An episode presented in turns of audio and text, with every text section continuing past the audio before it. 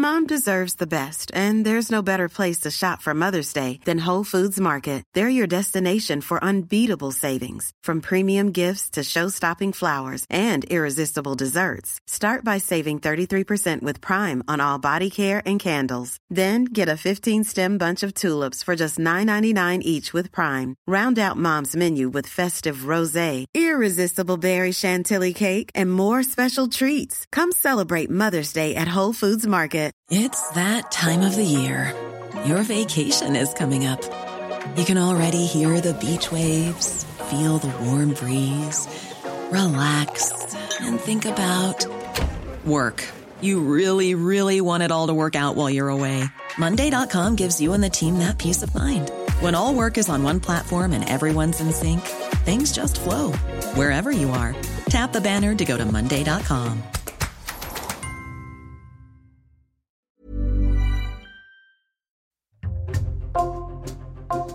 Bonjour, c'est Thibault Lambert et vous écoutez Code Source, le podcast d'actualité du Parisien.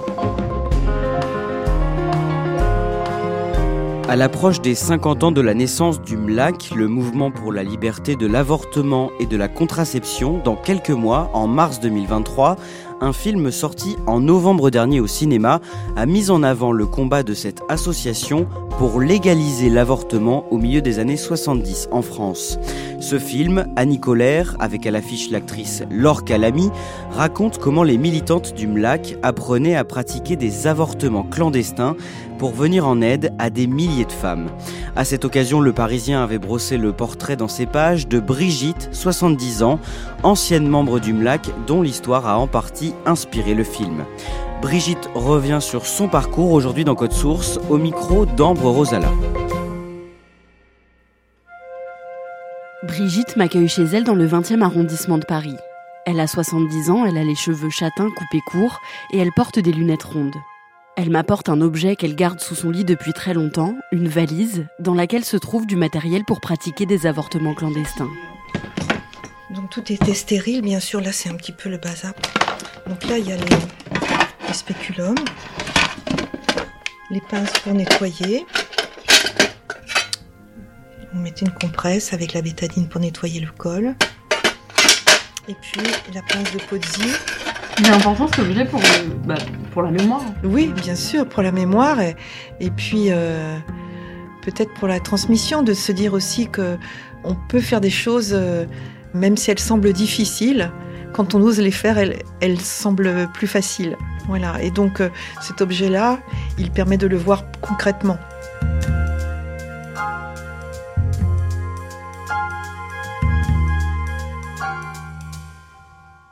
Brigitte est née en 1952 en Seine-Saint-Denis. Elle grandit à Pavillon-sous-Bois avec ses parents, son frère et sa sœur.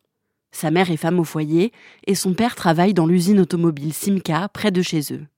C'est un milieu euh, modeste, assez rigide et euh, très religieux. Mes parents étaient euh, pratiquants. Ils allaient euh, tous les dimanches euh, à l'église. Ma mère nous a fait, avec ma sœur, préparer nos trousseaux pour le mariage. Et donc, on n'avait pas de relation avant le mariage. Je n'avais pas le droit de sortir. On était dans une cité. On n'avait pas le droit d'aller dans la cité, de sortir tous les copains autour. Ils se retrouvaient dans les caves, ils faisaient les 400 coups. Nous, on pouvait pas sortir, on restait à la maison. On était très, euh, avec une éducation très euh, traditionnelle. On disait que j'étais un peu garçon manqué, que j'hésitais pas à me bagarrer euh, avec même mon cousin qui était plus grand. J'étais assez euh, intrépide. J'aimais bien grimper aux arbres, grimper dans les lianes, parce que mon père avait euh, la maison de ma grand-mère en Seine-et-Marne. On y allait toutes les vacances. Et on était dans les bois. Alors, si on n'avait pas le droit de sortir dans la cité, ça, à la campagne, on sortait comme on voulait. On était euh, complètement libre. En mai 1968, un mouvement de révolte gagne la jeunesse française qui dénonce une société trop stricte et trop conservatrice. Brigitte a 16 ans et ses parents décident de passer du temps dans une maison familiale à la campagne à ce moment-là, alors elle ne suit ça que de loin. Puis ils rentrent en Seine-Saint-Denis quand tout se calme et Brigitte entre au lycée. Ça a été euh, l'occasion de rencontrer au lycée des amis qui étaient euh, déjà militants, même si moi j'y étais pas dans les groupes et encartés, etc. J'étais proche, on allait au café, on avait des grandes discussions. Enfin bon, c'était on, refaisait le monde. Plus de justice sociale, une grande liberté pour les femmes aussi. Donc c'est des choses qui m'intéressaient. C'était un peu comme euh, d'avoir une double vie finalement avec des parents très rigides et, euh, moi qui avais une aspiration à vivre de manière libre après le lycée, Brigitte aimerait aller à la fac, peut-être pour devenir orthophoniste.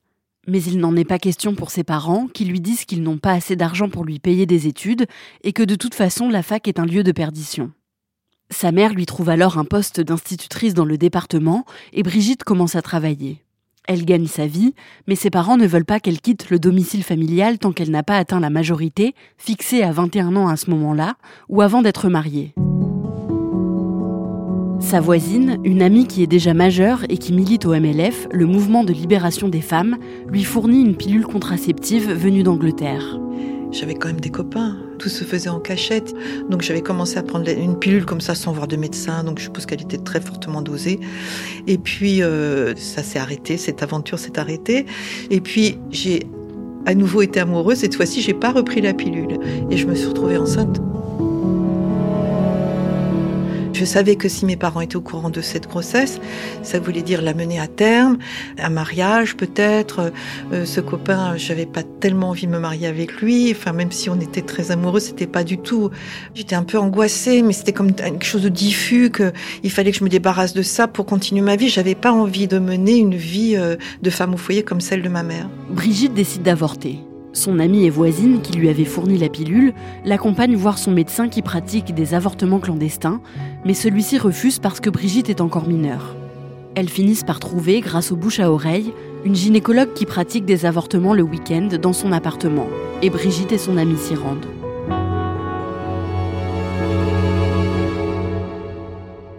On est arrivé euh, là-bas dans, la salle d'attente, il y avait plusieurs femmes. On était trois femmes. Et on est passé les unes après les autres de manière très simple. J'ai pas de souvenir d'avoir eu mal du tout. Je me souviens que des, des bruits. Ça, je me souviens, mais de douleur, absolument pas. Je l'ai vécu comme un grand soulagement. Brigitte est consciente que les avortements clandestins ne se passent pas toujours aussi bien et que des femmes en meurent encore. Son propre avortement est un déclic et elle décide de s'engager pour le droit à l'interruption volontaire de grossesse. Faire le choix d'avoir des enfants ou pas, ça change une vie.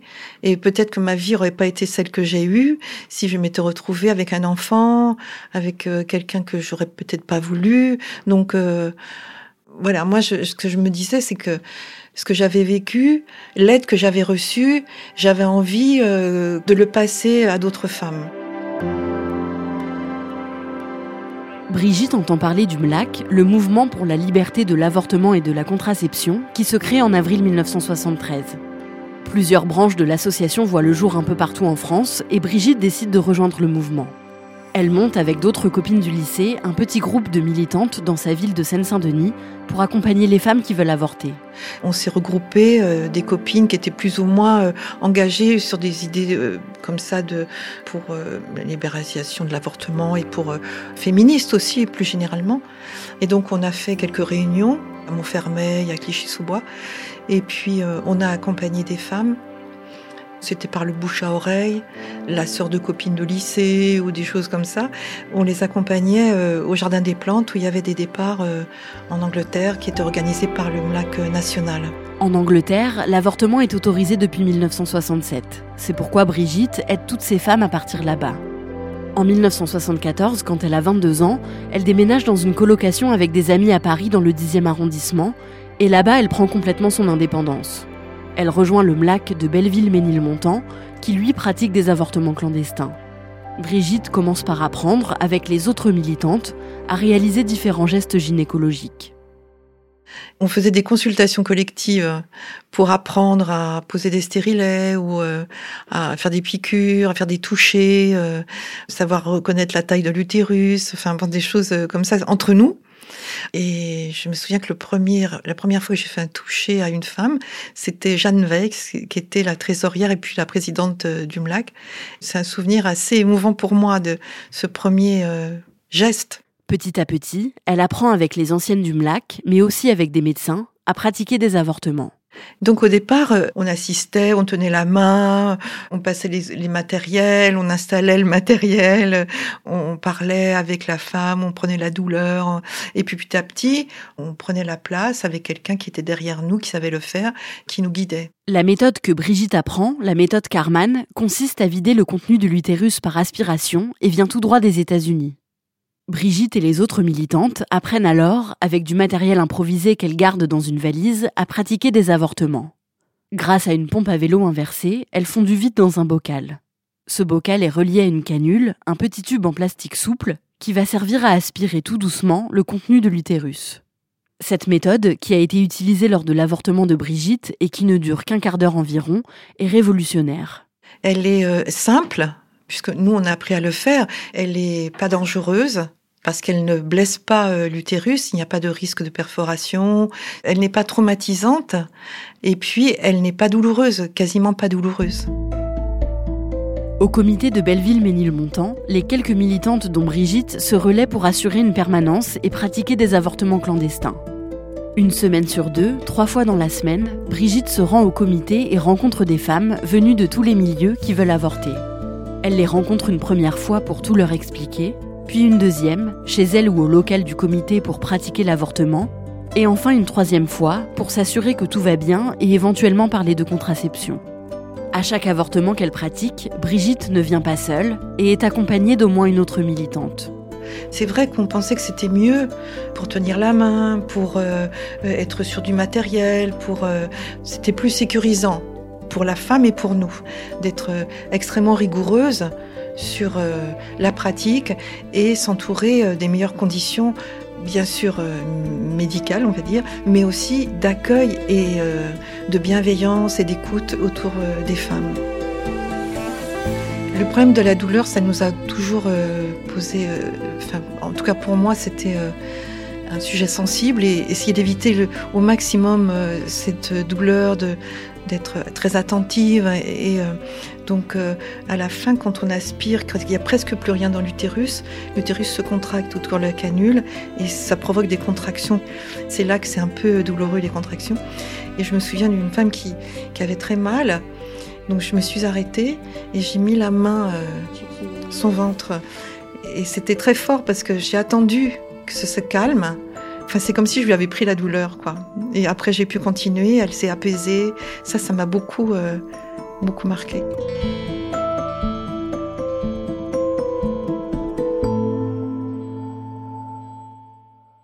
En tout, environ 300 branches du MLAC voient le jour un peu partout en France. Brigitte et les autres militantes savent qu'elles sont dans l'illégalité, mais ça ne leur pose aucun problème. On pensait vraiment qu'on avait on avait raison de faire ça et que c'était, euh, il fallait que ça change, il fallait que ce soit possible pour euh, chaque femme de choisir ou pas d'avoir des enfants. C'était extrêmement important. Donc euh, il y avait une espèce de d'effervescence et de d'enthousiasme.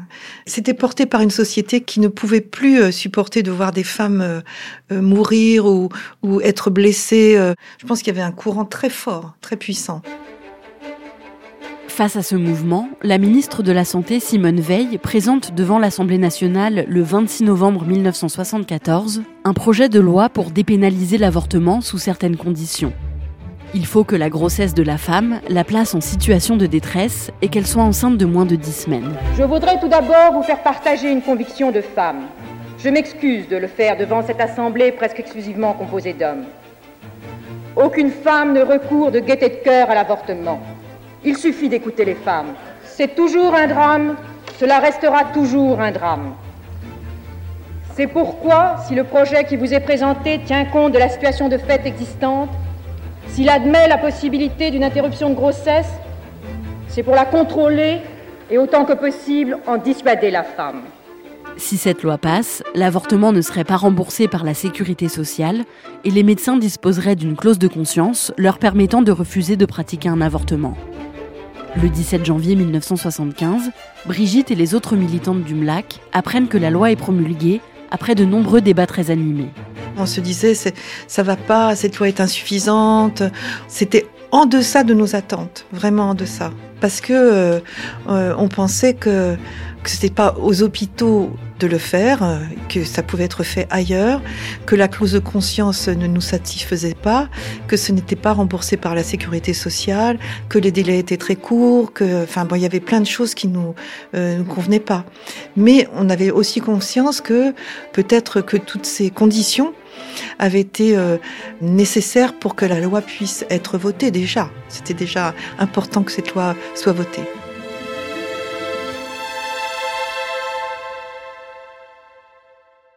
Le MLAC est dissous en février 1975 après le vote de la loi Veil. Mais Brigitte et d'autres militantes continuent de pratiquer des avortements comme elles le faisaient avant. On a continué un peu. Parce qu'en fait, dans les hôpitaux, euh, les médecins ne savaient pas le faire. Les centres d'orthogénie ont mis du temps à se mettre en place. Et il y avait toujours une demande. Là aussi, on était dans l'exercice illégal de la médecine puisque la loi avait été votée et que en fait on a eu aussi du mal à lâcher ce pouvoir qu'on avait obtenu euh, qui a changé nos vies ça a changé notre rapport au monde le rapport dans nos couples le rapport à la médecine le rapport euh, voilà, au monde en général. Et puis petit à petit, on a arrêté parce que en fait, euh, ça n'avait plus vraiment de sens. Les centres d'orthogénisme étaient en place, dans les hôpitaux, ça devenait possible. Et puis, euh, on se retrouvait isolés. Euh, toutes les anciennes, les, la présidente, tout, le monde du MLAC, tout le monde disait continuez, il faut continuer. Mais non, mais on était une poignée. Il y avait un groupe à Aix, un groupe à Paris, un groupe peut-être à Lyon, à Grenoble, mais ça n'avait plus de sens. Brigitte arrête de pratiquer des avortements à la fin des années 1970 et le MLAC tombe peu à peu dans l'oubli au fil du temps. Elle continue son métier d'institutrice, puis elle passe un CAPES pour devenir documentaliste dans les lycées. Et des décennies plus tard, ces années de militante au MLAC influencent son travail. Il y a des choses que j'ai faites que je n'aurais pas faites euh, si je n'avais pas euh, milité au MLAC. J'ai travaillé dans un lycée euh, professionnel du bâtiment et euh, avec l'infirmière et le, les CPE, nous avons emmené euh, tous les garçons au centre d'orthogénie euh, pour une information sur la sexualité. On pensait que c'était important de former, d'informer plutôt les garçons et qu'ensuite ils s'accompagneraient leurs copines pour une contraception, éviter de se retrouver aussi dans des situations délicates, avoir ou pas des enfants. Brigitte prend sa retraite et en 2020, à 68 ans, elle est contactée par Blandine Lenoir, une réalisatrice qui prépare un film sur le mouvement du MLAC. Brigitte la rencontre, lui montre la valise avec tout le matériel pour les avortements clandestins qu'elle a gardé chez elle et l'aide à la vraisemblance du scénario.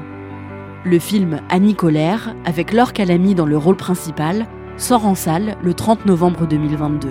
Ça a été extrêmement important. C'est la première fois que on parle de ce mouvement dans un film. Jusqu'à présent, voilà, l'histoire de la loi Veil et de l'IVG, la libéralisation de l'avortement euh, à travers la loi euh, euh, Veil en 75, on ne parlait que de l'histoire politique de Simone Veil à l'Assemblée et que tout le temps, ce mouvement a été passé sous le tapis. S'il n'y avait pas eu ce mouvement, elle ne l'aurait pas fait. Jamais personne n'en a parlé. Et donc, on peut dire un grand merci à, à Blandine d'avoir euh, sorti cette euh, histoire de l'oubli et de mettre ce mouvement en avant dans tout ce qu'il a eu de généreux, de fort et de décisif pour euh, l'accès à l'IVG.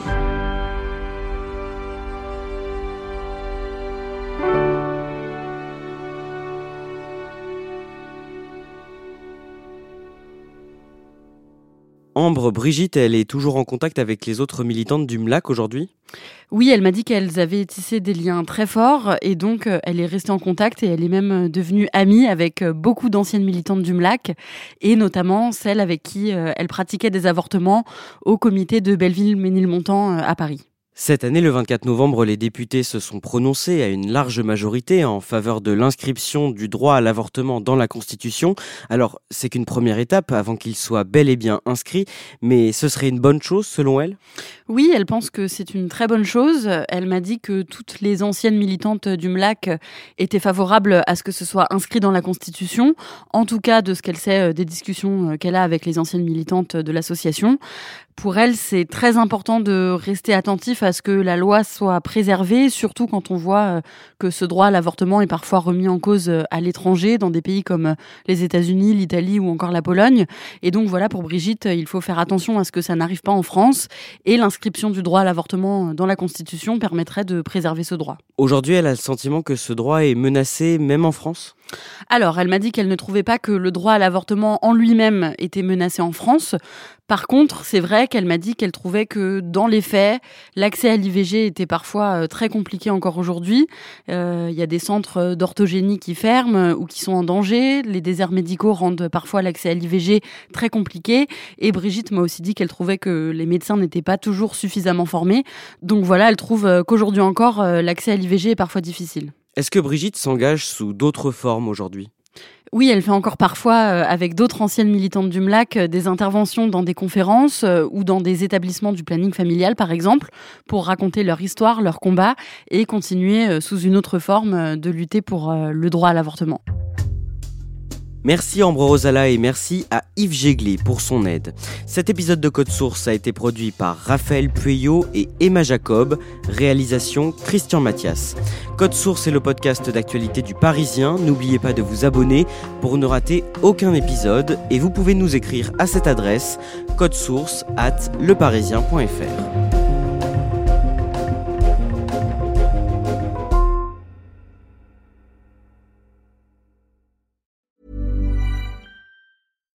deserves the best, and there's no better place to shop for Mother's Day than Whole Foods Market. They're your destination for unbeatable savings, from premium gifts to show-stopping flowers and irresistible desserts. Start by saving 33% with Prime on all body care and candles. Then get a 15-stem bunch of tulips for just $9.99 each with Prime. Round out Mom's menu with festive rosé, irresistible berry chantilly cake, and more special treats. Come celebrate Mother's Day at Whole Foods Market.